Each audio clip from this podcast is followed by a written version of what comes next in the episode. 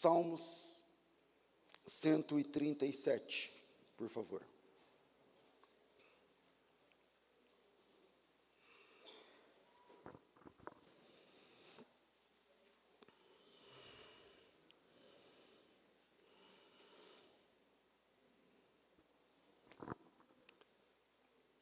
Amém, irmãos? Salmo 137.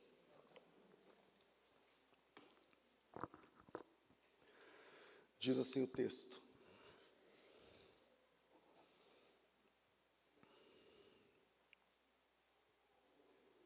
Deixa eu achar aqui.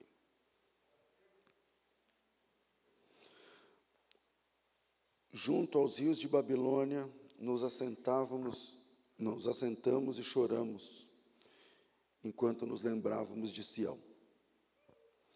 Nos salgueiros que lá haviam, penduramos as nossas harpas, pois aqueles que nos levaram cativos nos pediam canções, e os nossos opressores pediam que fôssemos alegres, dizendo: Entoai-nos algum dos cânticos de Sião. Como, porém, haveríamos de entoar o canto do Senhor numa terra estranha? Amém. Eu vou ler até aqui. Irmãos, presta atenção. Eu, eu fico sempre, quando tem muito texto bíblico, eu fico preocupado, porque as pessoas não gostam, se dispersam e tal. Bíblia na mão, Bíblia na mão. Curva sua cabeça. Senhor, nós te louvamos em nome de Jesus. Depois de um tempo de adoração, louvor o teu nome, agora queremos ouvir a tua voz, a tua palavra. E nos comprometemos em, ao ouvir a tua palavra, buscar o que dessa palavra tem a ver comigo, com a minha história, com a minha situação. O Senhor vai falar a tua palavra agora. E a nossa oração é buscar qual é a vontade do Senhor por nos trazer aqui para ouvir essa palavra? Qual é a tua palavra para a minha vida, Senhor? Revela através do teu Espírito Santo. Usa a minha vida para ministrar a vida dos meus irmãos, para servir a vida dos meus irmãos. Que o teu nome seja glorificado nesse tempo. Em nome de Jesus. Amém.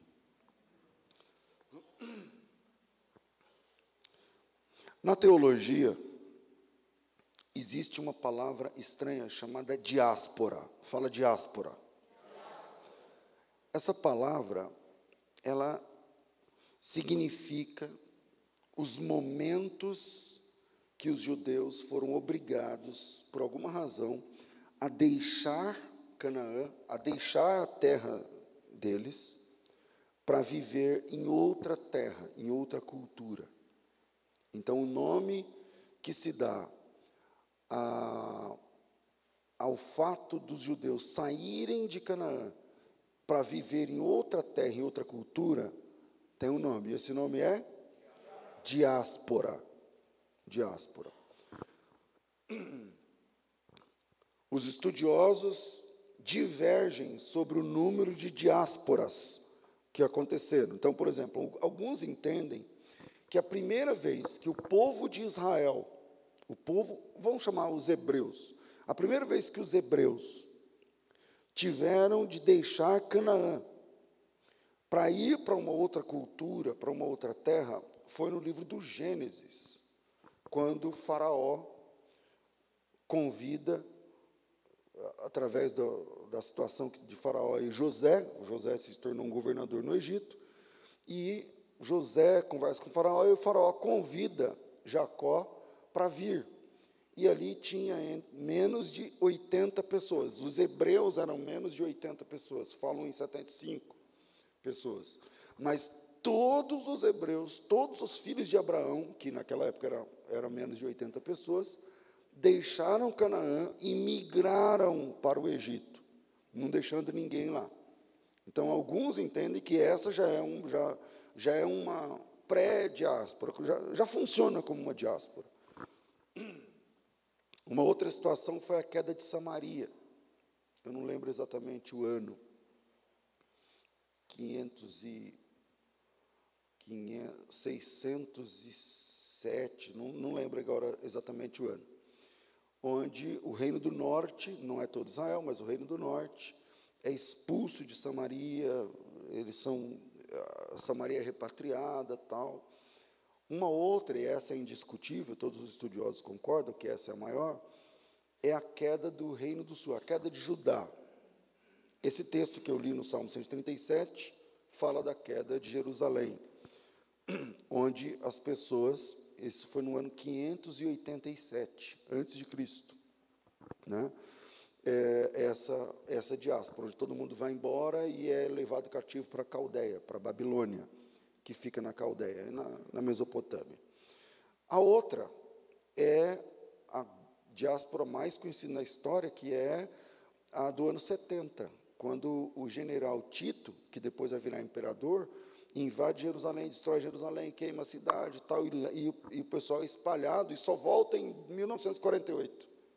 Só volta a ser uma nação novamente em 1948. Pois bem, hoje vamos falar sobre a queda de Judá e a destruição do templo em 587 a.C. Desde Moisés, e a, e a questão é, a gente orou, hein? Senhor, o que que nessa palavra tem a ver comigo? Vamos nessa. Não estou aqui para dar uma aula de diáspora, de, de nada.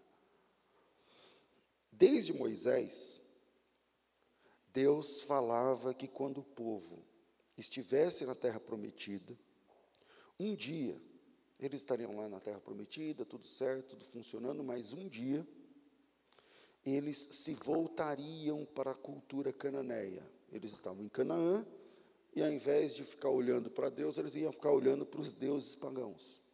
E Deus avisou isso desde Moisés, lá em Deuteronômio, por exemplo, Deus fala que isso ia acontecer. E por causa disso, Deus permitiria uma diáspora. Por causa disso, Deus ia permitir Deus ia pegar o tapete de Canaã e ia chacoalhar, entendeu? Jogando todos os judeus para fora. Mas eles não ouviram Moisés. Então Deus, desde Moisés, vem falando, através de cada personagem que ele usou, para tratar a respeito da falta de compromisso que as pessoas tinham com Deus, mesmo estando na terra de Deus mesmo estando beneficiados por Deus, mas vivendo dentro de Canaã. O principal profeta que Deus levantou para falar isso foi o profeta Jeremias. E uma curiosidade para quem gosta de Bíblia é que Jeremias é, não sei se o segundo, para mim é o segundo, pode ser o, entre o segundo e o terceiro maior livro da Bíblia. Jeremias é, eu acho que é o segundo maior livro da Bíblia, perdendo apenas para os Salmos. Né? E enquanto eu estou falando isso, a cabeça de quem gosta da Bíblia já fica pensando no Isaías, né? não sei o que lá, porque o, o Jeremias tem 52 capítulos e o, o Isaías tem 66. Aliás, semana passada eu preguei aqui sobre Isaías, as diferenças dos capítulos e tal, tudo mais. Mas quando eu digo que Jeremias é maior, é verdade, pessoal. Porque quando Jeremias escreveu seu livro, não tinha capítulo. Quem inventou esse negócio de capítulo foi a gente, entendeu?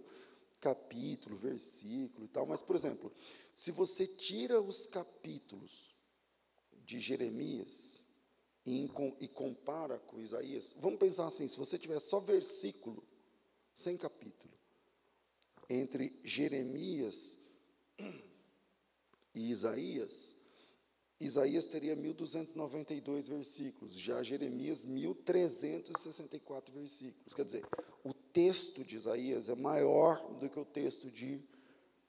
O texto de Jeremias é maior, obrigado, do que o texto de Isaías. E aí dá uma briga boa entre Jeremias e Gênesis, porque Gênesis também é um livro longo, muito embora tenha 50 capítulos, menos do que Jeremias mas aí é que eu não lembro de cabeça se Jeremias é maior do que Gênesis, aí tem que sair do âmbito dos capítulos e versículos e ir para o texto puro, entendeu?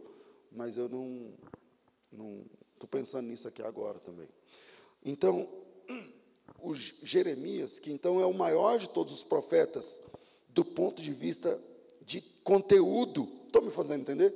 Do ponto de vista de conteúdo, Jeremias é, é maior do que, sei lá, Ezequiel, maior do que o próprio Isaías, do ponto de vista de conteúdo. E esse profeta, o maior dos maiores, quando eu falo maior dos maiores, é porque Jeremias faz parte dos profetas maiores.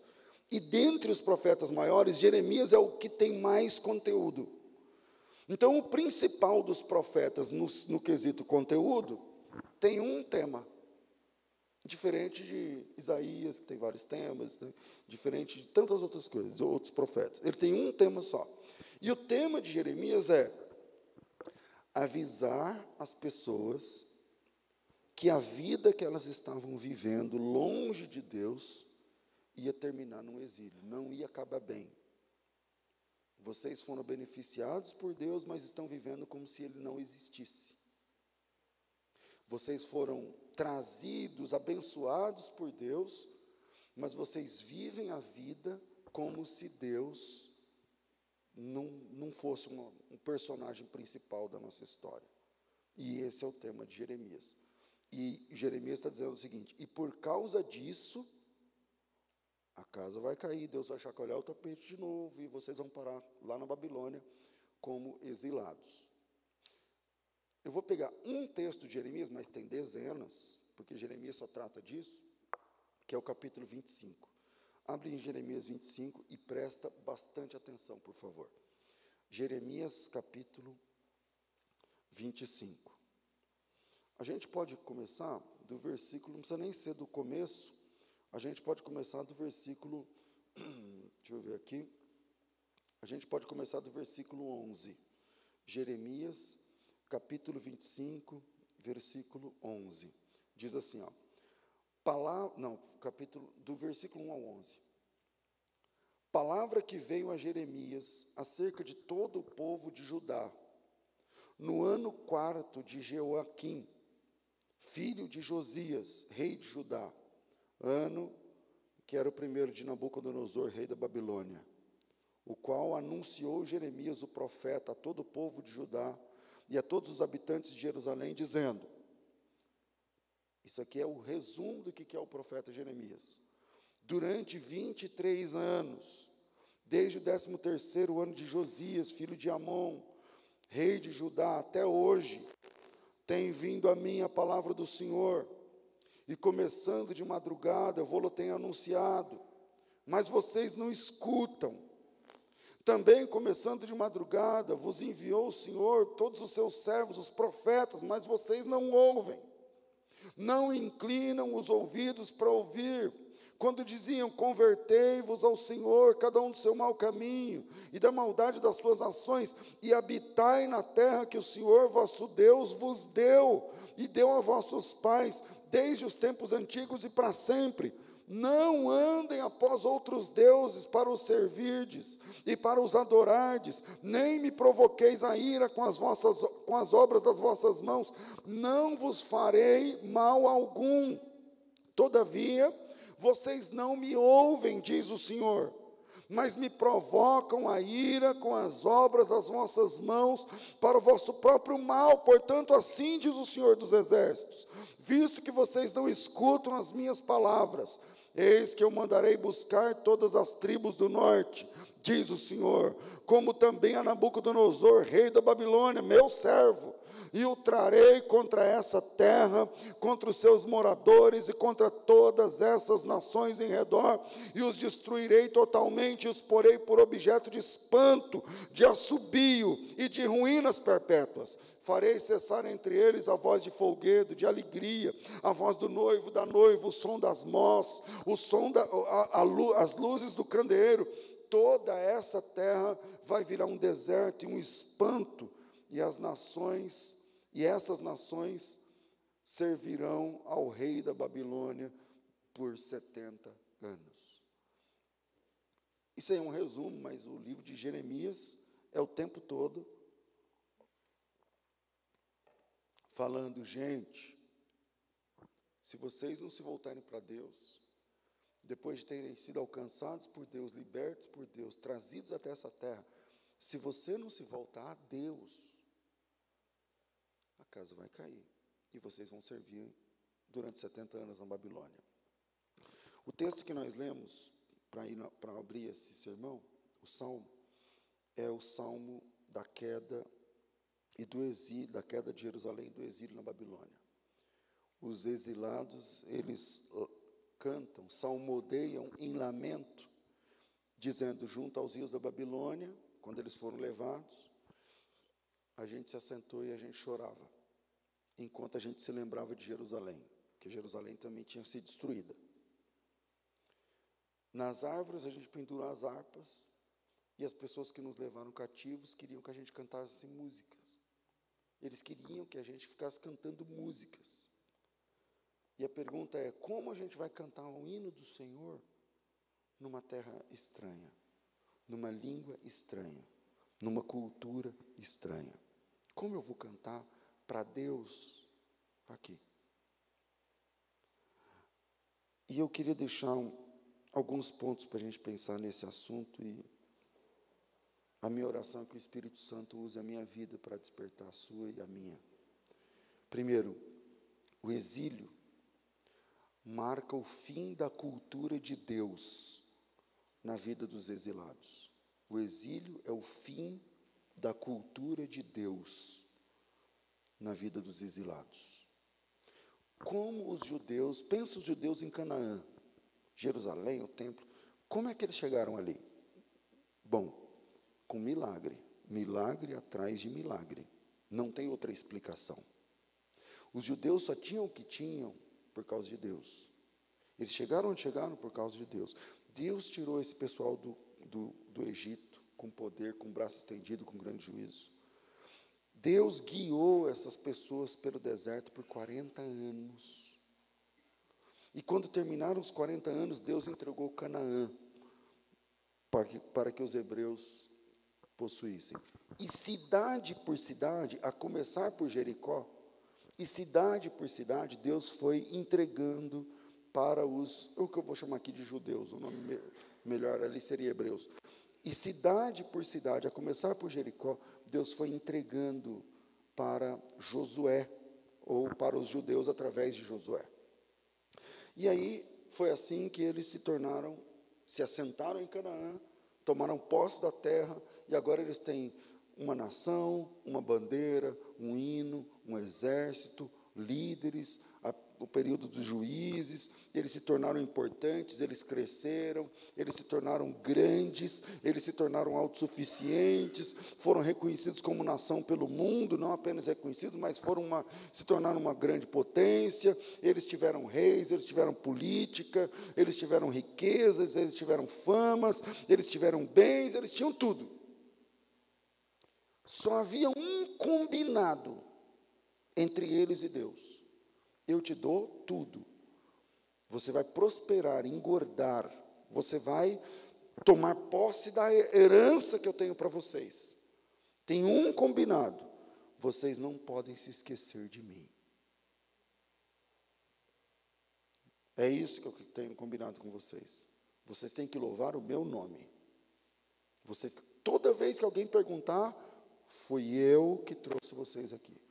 Não é a força do seu braço, não é a sua inteligência, fui eu. Eles tinham um combinado: exaltar a Deus o tempo todo. Vocês não podem se esquecer que por trás de tudo isso que vocês são, que vocês chegaram a ser, que vocês construíram, que vocês conquistaram, existe um Deus amoroso, poderoso, que caminhou com vocês quando vocês não eram nada, quando vocês não tinham nada, quando vocês eram escravos no Egito. Quando alguém perguntar, aponta para Deus. Eu, a gente chegou aqui, mas é Deus. A gente, tá, a gente tem isso, mas é Deus. A gente conquistou tudo isso, mas é Deus. A gente chegou onde chegou, mas é Deus. Não é a nossa força, não é a nossa sabedoria, não, não são as oportunidades, é Deus. Deus, Deus e Deus. O tempo todo e todo o tempo. Esse é o combinado. Esse é o combinado. Deu tudo errado. Não funcionou. Não deu certo. Porque ao invés de cultuar somente a Deus e apontar somente para Deus, eles foram seduzidos começaram a olhar para o paganismo dos vizinhos, deuses diferentes ordens diferentes, escrituras diferentes, hinos diferentes, músicas diferentes, cultos diferentes, e foram se afastando da comunhão e do relacionamento com Deus, e agora não é mais Deus. Agora eles chegaram onde chegaram por, por N motivos. Por N motivos. Sabe por quê?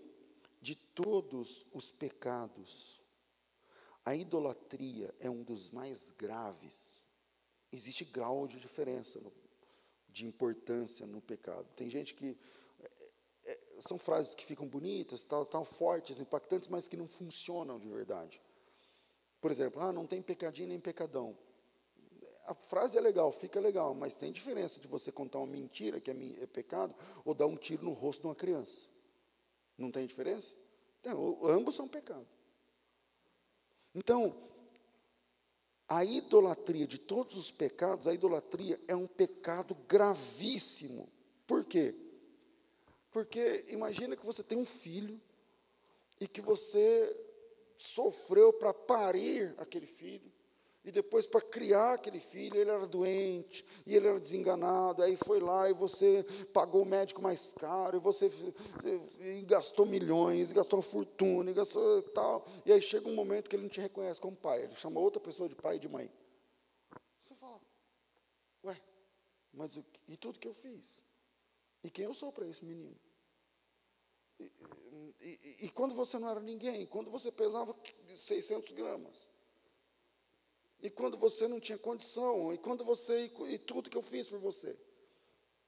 E Deus, agora, pega isso e multiplica pela enésima potência, para a gente entender o sentimento de Deus diante da idolatria.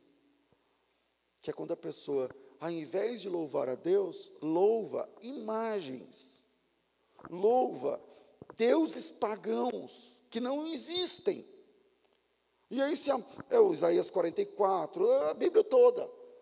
E Deus falando assim, gente, quando você não faça nem imagem, não, fa, não se misture, não é para você olhar para um pedaço de pau e falar para um pedaço de pau, ó, oh, foi o senhor que me tirou de lá, foi a senhora que não sei o que lá, ó, oh, você que não sei o que, porque Deus não gosta dessa ideia. Porque, primeiro, porque é mentira. E segundo, que você está deixando Deus de lado para louvar outras coisas. Falei, pastor, você está falando que vamos ver o que, que Deus quer falar com a gente, mas a gente não é idólatra. Não, calma aí, vamos chegar lá. O combinado com Deus era o seguinte: eu coloco vocês na terra melhor e tal, só que vocês têm que olhar para mim. E ao invés de cultuar a Deus e olhar para Deus, eles começaram a cultuar o paganismo e olhar para os vizinhos. E ao olhar para os vizinhos, eles foram se afastando do relacionamento com Deus, se afastando do relacionamento com Deus, daqui a pouco não dá para ir, daqui a pouco é mais vem, para mim é muito difícil, eu estou aí na, trabalhando, para mim é muito complicado, a situação não dá para não dá para cultuar hoje, não dá para ouvir a palavra, não dá para servir, não dá para reconhecer e tal, e Deus começa a enviar os profetas. E Deus começa a enviar os profetas. E os profetas dizendo, gente, estava combinado. Você não era ninguém. Deus que te, te, te salvou. Deus que fez o que ele fez na tua vida. Estava combinado, você não quer louvar a Ele? Tava, ele, ele avisou o tempo todo no deserto. Eu estou levando vocês para uma terra boa, que mana leite e mel, que vocês não merecem. E quando chegarem lá, louvem o meu nome. Agora não vai dar? Agora não, não, não dá tempo, agora não tem condições. Deus enviou os profetas, dentre eles Jeremias é o principal, mas houveram outros. Eles pregaram, eles profetizaram, eles avisaram, eles oraram, eles choraram, e sabe o que as pessoas fizeram? Espancaram eles, prenderam eles, humilharam, perseguiram, mataram eles. Por quê? Porque as pessoas não estavam nem aí. Elas permaneciam babando para as outras culturas sabe, no, no, na forma de dizer de hoje em dia, pagando pau para outras culturas. Eles permaneciam flertando com o paganismo cativante, diferente, esotérico, dos cananeus. E depois o que aconteceu? A queda. A queda. Jerusalém foi cercada por dois anos, durante dois anos, ninguém saía, ninguém entrava. Até acabar todo o estoque de comida, cavando poço lá para tentar tirar água, mas Jerusalém é, é no morro, é, é difícil tal. Durante dois, dois anos. Quer ver? Ó, abre em Jeremias 32. Abre em Jeremias 32.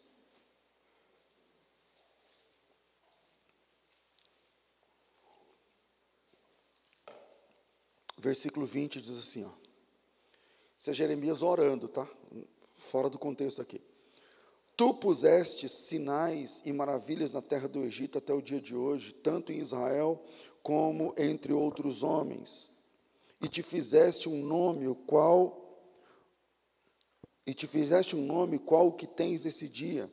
Tiraste o teu povo de Israel da terra do Egito com sinais e maravilhas, com mão poderosa, com braço estendido e grande espanto e lhe deste essa terra que com juramento prometeste aos seus pais, terra que mana leite e mel. Entraram nela, dela tomaram posse, mas não obedeceram à tua voz, nem andaram na tua lei.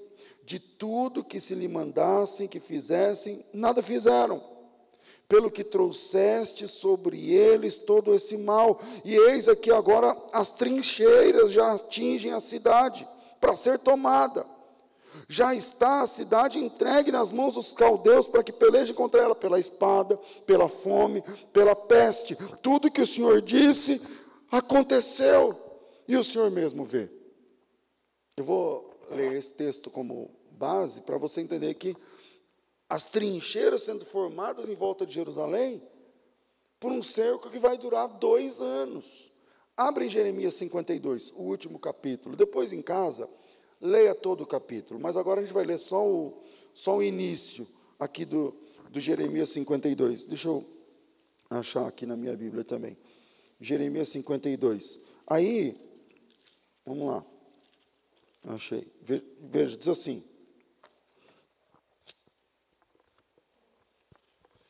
Diz assim o texto. Zedequias, o rei né, de Judá, tinha 21 anos desde quando começou a reinar, e ele reinou 11 anos em Jerusalém. O nome do, bom, vamos lá, versículo 4.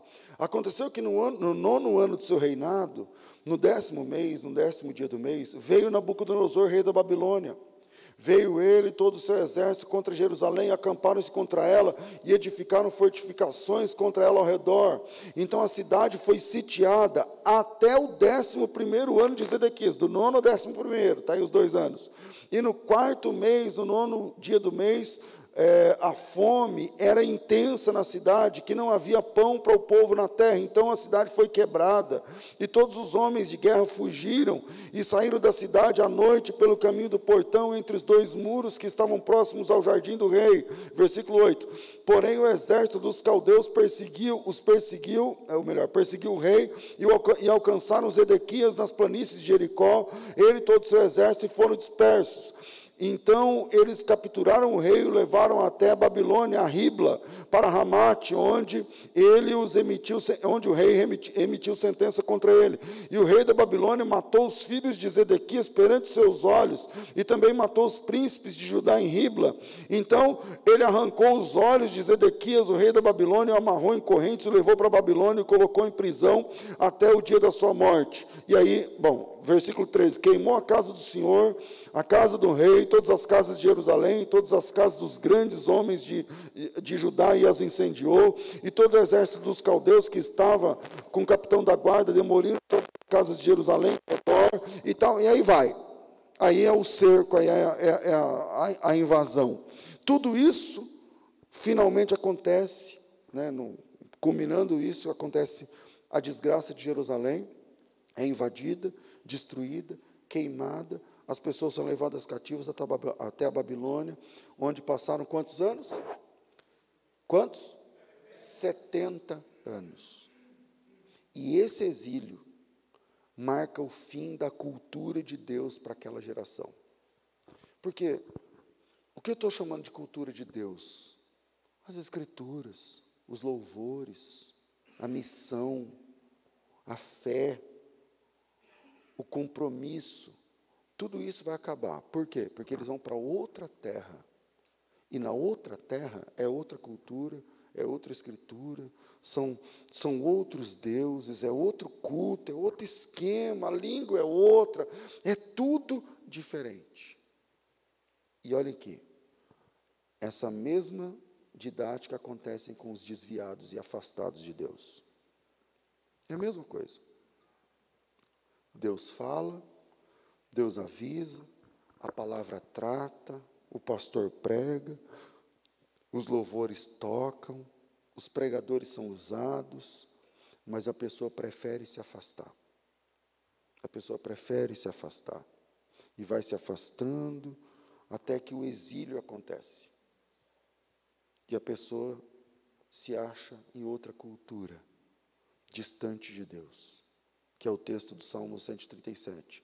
Junto aos rios da Babilônia, a gente se assentou, penduramos a harpa, acabou, aqui é outra língua, aqui é outra cultura, o pessoal está pedindo um hino, o pessoal está pedindo que eu cante louvores, mas como eu vou cantar o hino do Senhor numa terra alheia?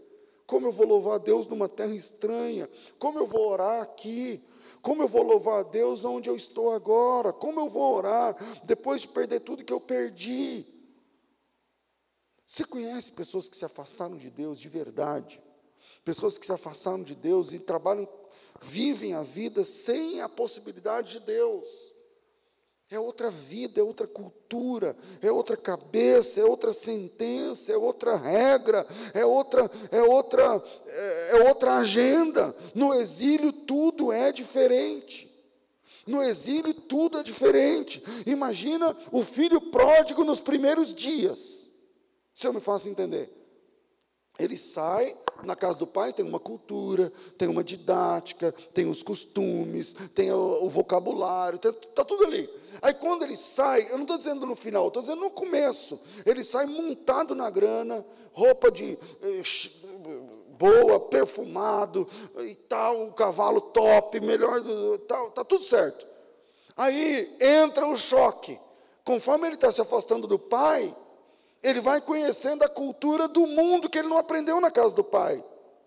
Aí é outro jeito de tratar o pai, é outro jeito de tratar a mãe, é outro jeito, são outras músicas, são outros, outros horários, outras, é outra cultura. Imagina o pródigo nas primeiras semanas. Ele era filho, mas caiu no mundo. E no mundo são outras culturas, outros costumes, outra forma de vida, é tudo diferente. E como é que terminou? Terminou no chiqueiro. Terminou no chiqueiro. Porque se você é filho de Deus, se você é filho de Deus e se afasta de Deus, no começo tem coisas que você faz concessão e tem coisas que você não faz. Então você se afasta e vai para o mundo. Aí o cara está lá, tocando um, um funk daquele pesadão. Aí você gosta do funk, que é da outra cultura, não é de Deus. Mas aí tem alguma coisa no funk que o cara fala que você se sente mal. Você fala, não, aí também não. Eu não creio assim. Eu não, eu não posso fazer isso. Mas é a cultura, como você está longe de Deus, a cultura é mais forte e você engole aquela. E depois você engole a próxima. E depois a próxima. E, e, daqui a pouco você está fazendo exatamente aquilo que no começo você fala, ficava tudo cheio de dedo, não, mas é que beber, não, mas tal, mas eu, eu, eu sou crente, eu, eu sou sem igreja agora, mas eu estou procurando, calma, não é assim. Mas aí o tempo vai passando e você vai ver que aquela cultura vai te absorvendo e que você vira um amálgama entre você, a sua cosmovisão e a cosmovisão do chiqueiro do mundo, da lama, e que você termina como aquele filho pródigo, brigando com porcos para se alimentar daquilo que Deus disse que não era para você. Então, o primeiro ponto que eu queria deixar para você sobre essa questão do exílio é que o exílio marca o fim da cultura de Deus na vida dos exilados. O pessoal lá no exílio, outra cultura, outro Deus, outra língua, outro esquema olhando para os exilados, falou assim: aí, canta uma música de Deus aí. Canta aí, louva aí. Como é que é a língua? Como é que faz? E aí os exilados ali, como eu vou cantar aqui? não é meu ambiente. Como eu vou louvar a Deus nessa situação?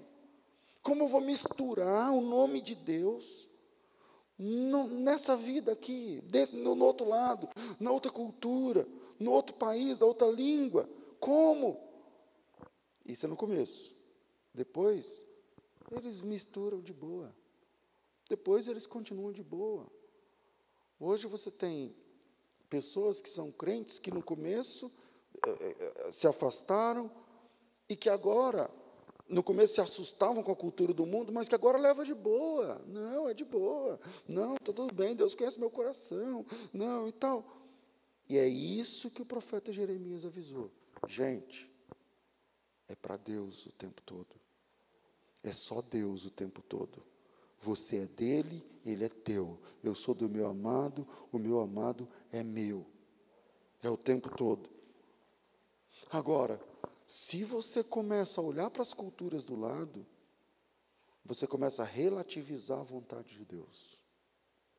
E aí o que Deus fala não serve, é, é importante. E aí Deus e a cultura de Deus são reduzidos. A cultura de Deus que eu estou falando é tudo. São reduzidos a uma curiosidade, a uma filosofia, a, um, a mais um jeito de existir. E foi assim que essas pessoas terminaram no exílio. Segundo, o exílio reinventa formas de se relacionar com Deus. O exílio reinventa formas de se relacionar com Deus. Veja bem, Deus é uma pessoa.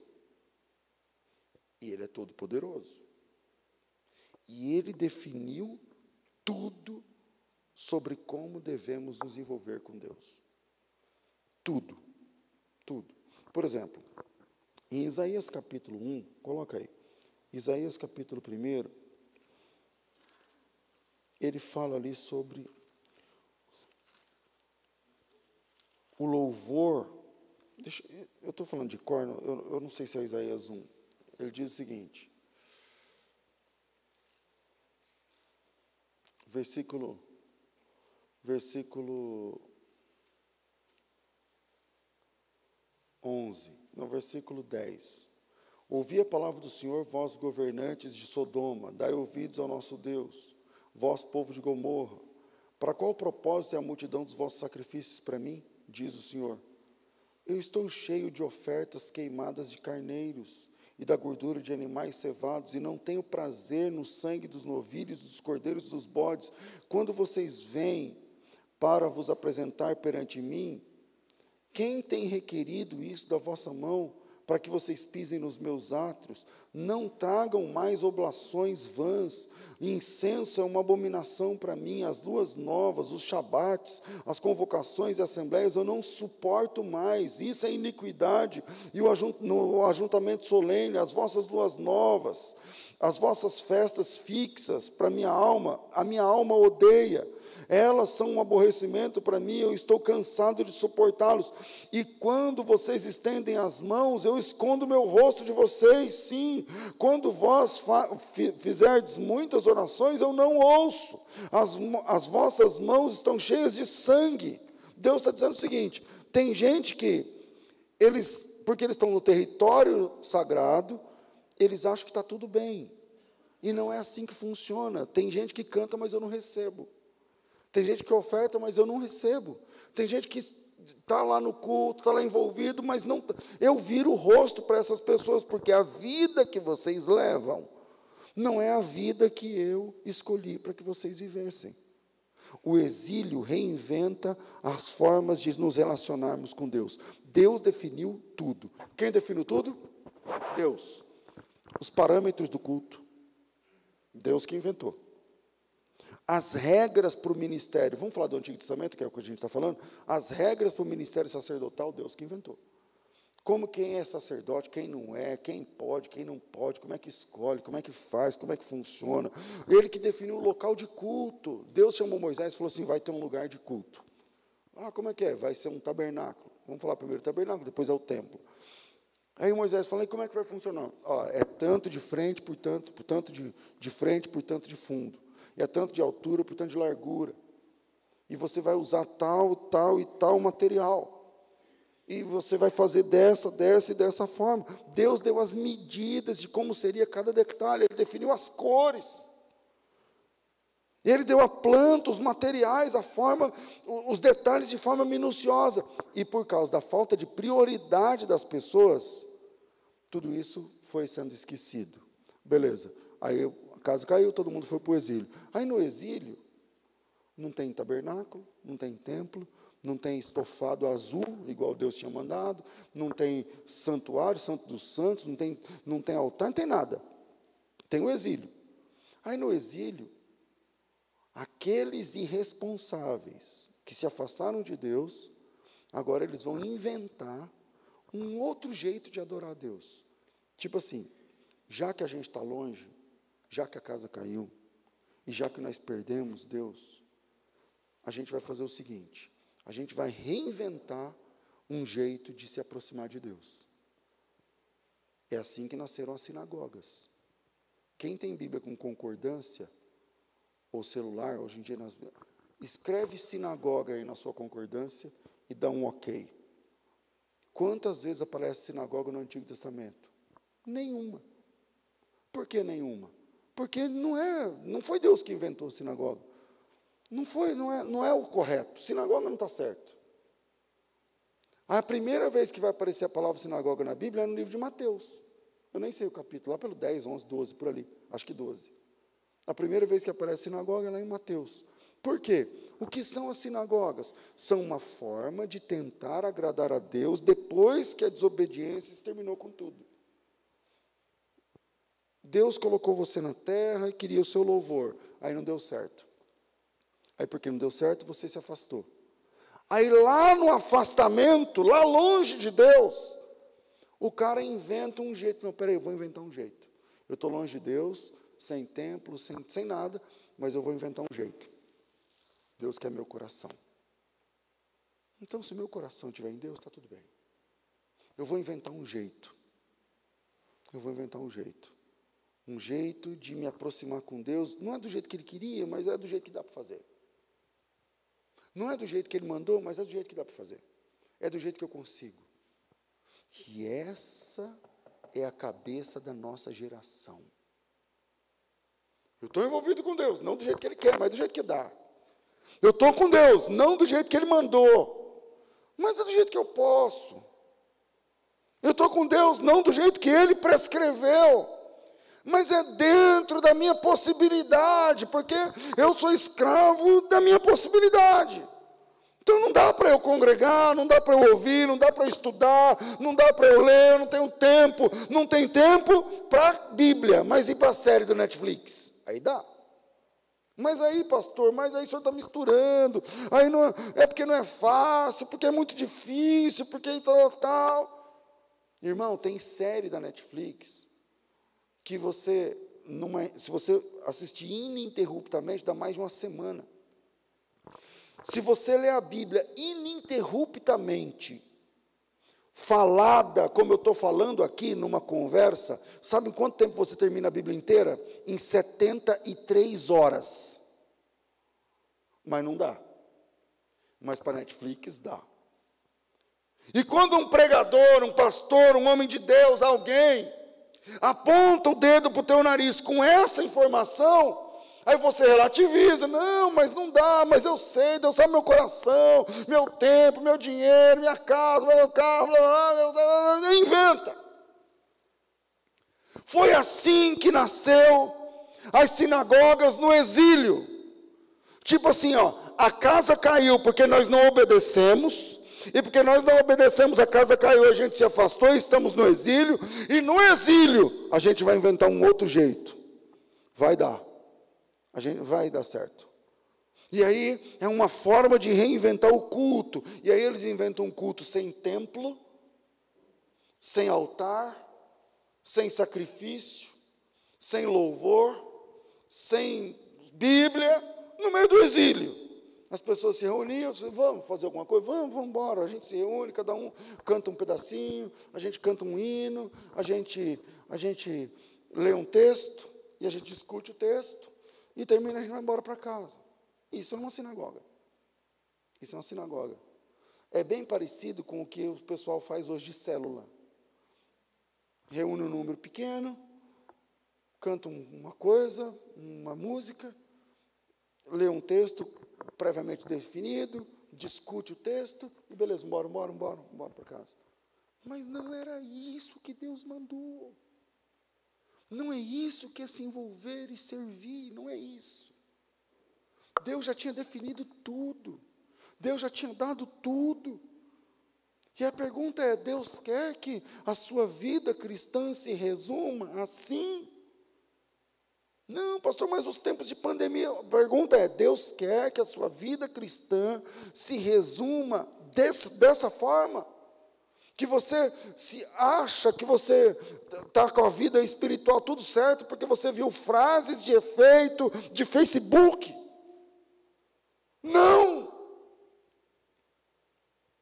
As pessoas até, até se reúnem, mas estão longe do lugar onde Deus planejou. Eles até cantam, mas não do jeito que Deus planejou. Eles até oram, mas não estão orando como e nem onde Deus planejou. Eu não quero questionar se você ora, se você lê, se, quem sou eu para falar isso para você. Eu não quero uh, questionar as músicas, se você põe ou não põe músicas evangélicas no seu carro. A questão é: você está no lugar que Deus Deus preparou, eu não estou falando lugar físico.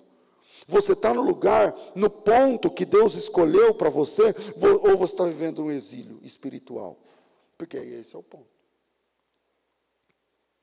Eu não quero questionar se você posta imagens, eh, sabe, do tipo Deus é bom, sabe, igual mulher velha que entra nas redes sociais e não conhecia e fica postando girassol com bom dia e Deus abençoe. Não, não é isso que eu estou falando. Não é se você manda, fica enchendo o saco das pessoas, repostando coisas evangélicas. Não é disso que eu estou falando, achando que está um missionário. Deixa eu dar um, um segredinho para você. Ninguém lê aqui, ninguém vê, ninguém liga para isso. Ninguém aguenta isso.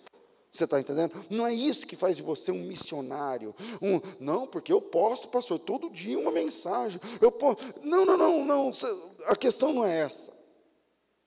Não é os Deus abençoe, Deus é não sei o que lá, e fiel. Não, não, não. Nos grupos que, que as pessoas têm que suportar. Não é isso. A questão é, qual é a distância que você se encontra de Deus e do lugar que Ele te chamou agora? A que distância você está? Porque quando eles penduraram a harpa lá nos rios da Babilônia, lá nos salgueiros do rio da Babilônia, eu sei a distância, é mil quilômetros. Eles estavam mil quilômetros só. Aquela, vamos lá, junto aos rios de Babilônia, Salmo 137. Junto aos rios de Babilônia, nos assentávamos e chorávamos enquanto nos lembrávamos de Sião. Nos salgueiros que lá haviam, penduramos nossas harpas. Aquela harpa que está pendurada ali, ela está a mil quilômetros de distância do lugar onde Deus queria que elas estivessem. Era para estar lá no lugar do culto, louvando o nome do Senhor. Mas não está. E por que não está? Porque eles desobedeceram. E essa desobediência reinventou a forma como as pessoas se relacionam com Deus. E é exatamente nesse ponto da vida que nós estamos. Nesse momento da vida que nós estamos. As pessoas estão reinventando a forma de servir a Deus. É só. Tudo que eu estou falando aqui não é nenhuma novidade. Não tem nenhuma novidade no que eu estou falando aqui. Porque o que, o que as pessoas da nossa geração que estão reinventando o culto dizem? A igreja somos nós, eu sou a igreja.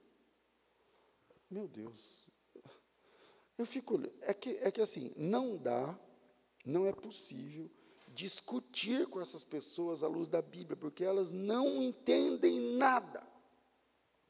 Então, elas não entendem nada, nada, não sabem nada. Então, então fica difícil você falar assim: como assim você é a igreja? Sendo que a igreja é um povo. Deixa eu explicar para você. O que é a igreja? A igreja é um povo. É um povo que serve a Deus. Isso é a igreja o corpo místico de Cristo. Ô Júnior, foi esses meninos, o Júnior da Alessandra, eu estou falando, foi esses meninos aí? Certo. Eu não sei o que eu estava falando. A igreja, o que é a igreja? É o corpo místico de Cristo na terra, o corpo espiritual. Agora, vou dar um exemplo, vamos ver. Pensa assim, ó. Campinas tem quantos mil habitantes? Você que gosta de número, Heraldo?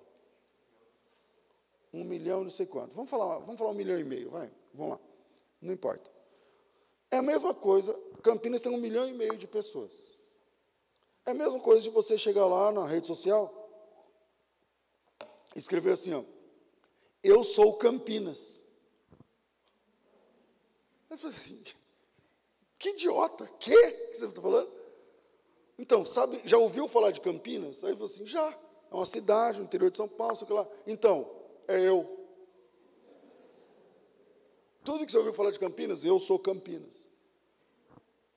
Espera aí. Já perceberam que é uma definição idiota, né? infantil, ridícula, não tem nada a ver. Essa construção, essa ideia, eu sou Campinas, é possível? Ela é teoricamente possível. Então você não é igreja, meu filho. O máximo que dá para você ser é parte dela. Uma, porque se você chegar e dizer, eu sou parte de Campinas, tá bom, funciona, né? Se você mora, é morador de Campinas, se você paga seu imposto, se você tem interesse aqui, beleza. Agora, se você, eu sou Campinas, não dá. Não é uma, não é, não tem nexo nenhum. Mas quando você diz eu sou igreja, fala que a pessoa não é para você ver. Eu sou igreja. Não, irmão, você não é igreja. Não vai dar. Não vai dar para você ser igreja. Não dá certo essa história. Não, porque Jesus falou, porque o templo, eu não sei o quê, porque eu. Não, não. Então, o seu corpo pode ser o templo, o receptáculo da presença de Deus, está certo. Agora, isso não faz de você a igreja de Cristo. Você não é a igreja. Essas pessoas estão redefinindo a forma de adorar a Deus hoje. Assim como no exílio, o pessoal sentou e falou: vamos inventar uma sinagoga? Já que a gente perdeu tudo e já que a gente está distante de Deus, vamos inventar um jeito da gente sentar, cantar, ler, discutir, ir embora e falar que isso aqui é a religião de Deus? Vamos inventar isso aqui? Vamos. Da mesma forma, hoje, as pessoas estão reinventando o jeito de servir e adorar a Deus. Eu sou a igreja, porque louvor do seu coração, não sei o quê, Deus que não sei o quê. Blá, blá. Isso não funciona. O exílio tem o poder de redefinir. Como é que é? é o exílio reinventa formas de nos relacionarmos com Deus. E aí eu tenho que terminar acelerando aqui por conta do nosso tempo. Terceiro e último, para a gente encerrar. É, Deus tem poder para trazer uma pessoa de volta do exílio para o centro da vontade dele. Deus tem poder para trazer uma pessoa do exílio, tudo confuso, outra língua, outra cultura, para o centro da vontade dele. E Deus fez isso, irmãos. Deus fez isso. 70 anos depois, assim como estava profetizado, Deus começa levantando Esdras, Neemias, Zorobabel, o pessoal do pós-exílio, os profetas, tipo Ageu, Malaquias, esse pessoal que veio depois, muito depois da morte de, de Jeremias. Deus começa a levantar uma outra, outras pessoas dizendo o seguinte: espera aí, não é sinagoga, espera aí, não é no exílio, não é na Babilônia, não é na Caldeia. A questão é, a gente precisa voltar. A gente precisa, lembra dos mil quilômetros? A gente precisa fazer esses mil quilômetros de volta, a gente precisa voltar lá, e quando a gente chegar lá, a gente recomeça. E aí essa história começa com Neemias. Aí Neemias ouve que a coisa está ruim, aí ele volta lá em Jerusalém. Quando ele chega lá em Jerusalém, tudo que Deus tinha falado para Jeremias acontece. Lembra que nós lemos agora há pouco Jeremias 25? Eu disse, ó, vou, ler, vou pegar aqui Jeremias 25. Lá em Jeremias 25, Jeremias tinha dito assim: ó, se vocês se afastarem de Deus, essa grande cidade vai virar uma terra de uivos, um ermo solitário, um lugar cheio de buraco. Tá? É isso que Jeremias encontra. Quando Jeremias chega em Jerusalém, estava lá, tudo largado tal. E o Jeremias parou e falou assim: está tudo destruído. Mas é aqui. É nesse lugar. Está ruim, mas é aqui. Não é lá mil quilômetros de distância, não é lá na Babilônia. É aqui. Aí ele volta, fala pro, ele vai antes de vir, ele fala para o rei, fala assim: ó, me dá documento, eu quero restaurar, eu quero reerguer, porque não é aqui, é lá em Jerusalém, o, o lugar certo.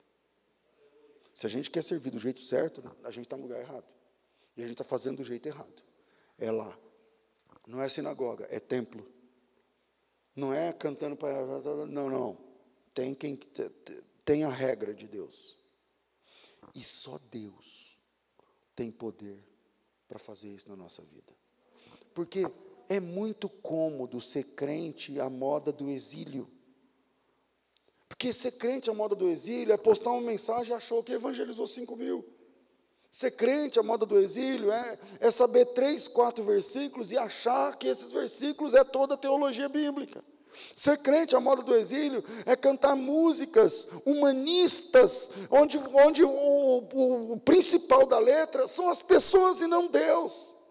O jeito do exílio, o jeito de ser crente do exílio, não coaduna com a forma que Deus preparou para os seus filhos.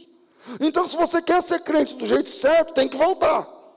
Tem que sair do exílio, parar de pensar como os exilados, parar de entender como os exilados, sair da teologia do exílio, da cultura do exílio, e se voltar mil quilômetros para o lado, até chegar no lugar onde Deus quer, onde Deus planejou. E sabe o que eles fizeram quando chegaram lá? O Jeremias, o Jeremias não, o Neemias. O Neemias começou pelos muros. O Neemias começou pelos muros. Porque se você quer reconstruir para Deus, começa pelos muros. Porque senão não vai dar certo o resto.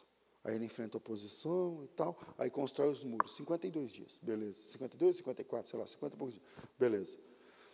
Quando termina os muros, aí entra a construção do templo. Eu vou ler o último texto, porque eu vou encerrar. Eu, eu queria ter aqui uns 20 minutos, mas eu, não, eu vou respeitar o nosso tempo. É, em Esdras, capítulo 3, versículo 8, os caras falam o seguinte: vamos reconstruir. O muro está pronto, mas a casa de Deus não está levantada. Então, o Esdras, que é um escriba, o Neemias é um, um copeiro, um garçom melhorado. O Zorobabel é sacerdote. Ninguém ali, ali era pedreiro. Ninguém ali era construtor, engenheiro coisa que o valha. Abrem Esdras 3. Mas eles querem reconstruir. Eles querem reconstruir. Então, o cara. Quem lembra qual é a medida do templo? Ah, tanto de frente por tanto de fundo. Quem tem uma linha aí? Põe a estaca aqui e estica a linha. Estica a linha. Aqui é a frente. Agora chega para o fundo. Aqui é o fundo. Aí faz o quadrado. Quem tem um enxadão? Ah, não tem uma, uma, uma pá, não sei o que, vamos embora. Começa a abrir o alicerce. O alicerce. E, e esse layout do alicerce aberto, o pessoal cavando o buraco do alicerce, só que sem mão de obra especializada.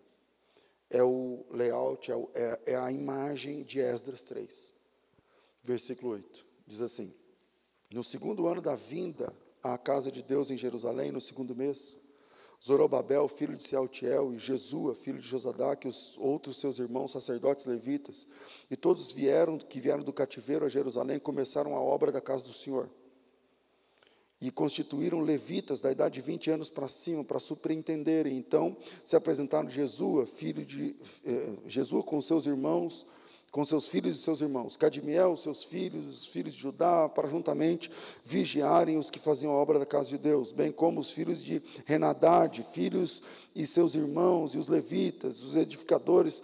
Quando os edificadores lançaram os alicerces do, do templo do Senhor, Apresentaram-se os sacerdotes paramentados com trombetas, levitas, os filhos de Asaf, com símbolos para louvarem ao Senhor, segundo as determinações de Davi, rei de Israel, e cantavam alternadamente, louvando e rendendo graças ao Senhor, com estas palavras: Ele é bom, porque a sua misericórdia dura para sempre sobre Israel.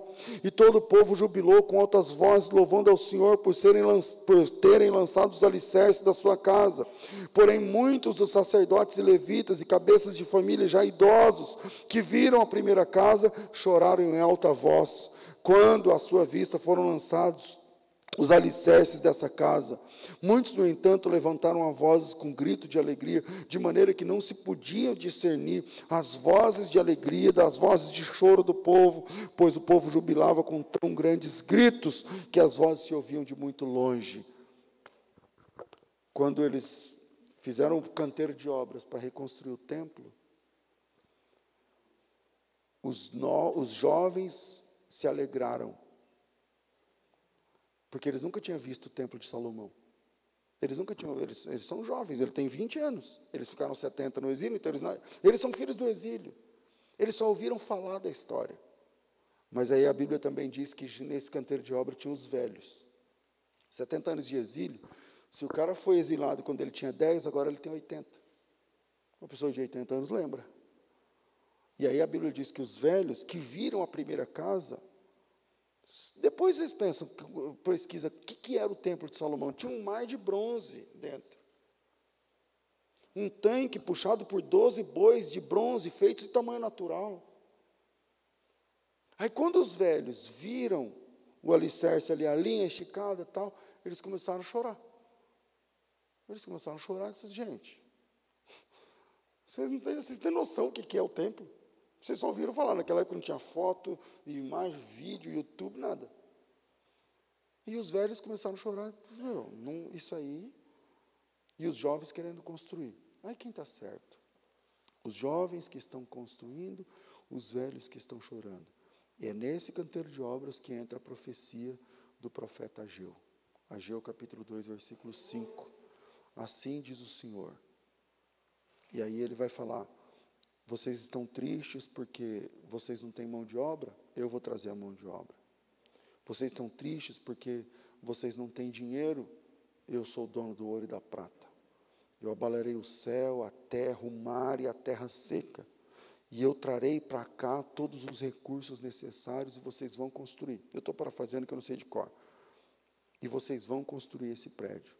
E a glória dessa segunda casa será maior do que a glória da primeira. Com isso, a gente encerra falando o seguinte: o exílio atrapalha o nosso jeito de cultuar Deus. Longe de Deus, a gente não serve a Deus do jeito certo. Não tem essa conversinha, não, Deus conhece meu coração. Então, conhece mesmo. Conhece mesmo, isso é verdade.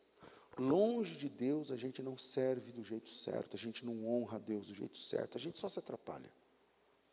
E para voltar é mil quilômetros, meu irmão. E reconstruir e reconstruir. Mas o mais importante é que se você tiver afim, Deus vai ajudar nessa reconstrução. Se você está longe de Deus, mas você quer se acertar, Deus está interessado nesse conserto. E Ele vai estender a mão. E Ele vai dizer: fica tranquilo. Eu só quero que você queira. A partir do momento que você quer, vai se levantar outro templo. Uma curiosidade para a gente terminar. O templo que foi terminado, esse segundo templo, depois estava reestilizado por Herodes, do qual preguei esses dias, ele era o dobro do tamanho do templo original.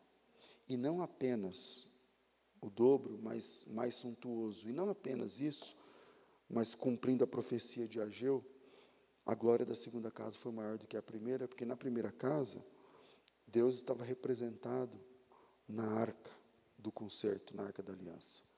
Mas na segunda, a glória da segunda maior no dia, essa profecia se cumpre no dia que Maria leva Jesus nesse templo, nessa casa. Ou seja, o próprio Deus estava nela. Se você quer reconstruir, faça o seu melhor. E o seu melhor não serve. Mas Deus, Ele entra no projeto da reconstrução junto com você. É difícil, mas é possível. É difícil, mas Deus está interessado. em ter você de volta na cultura dele, no lugar onde ele plantou você. Ele não plantou você lá na Babilônia, ele plantou você aqui na presença dele. Que Deus abençoe a sua vida no nome de Jesus.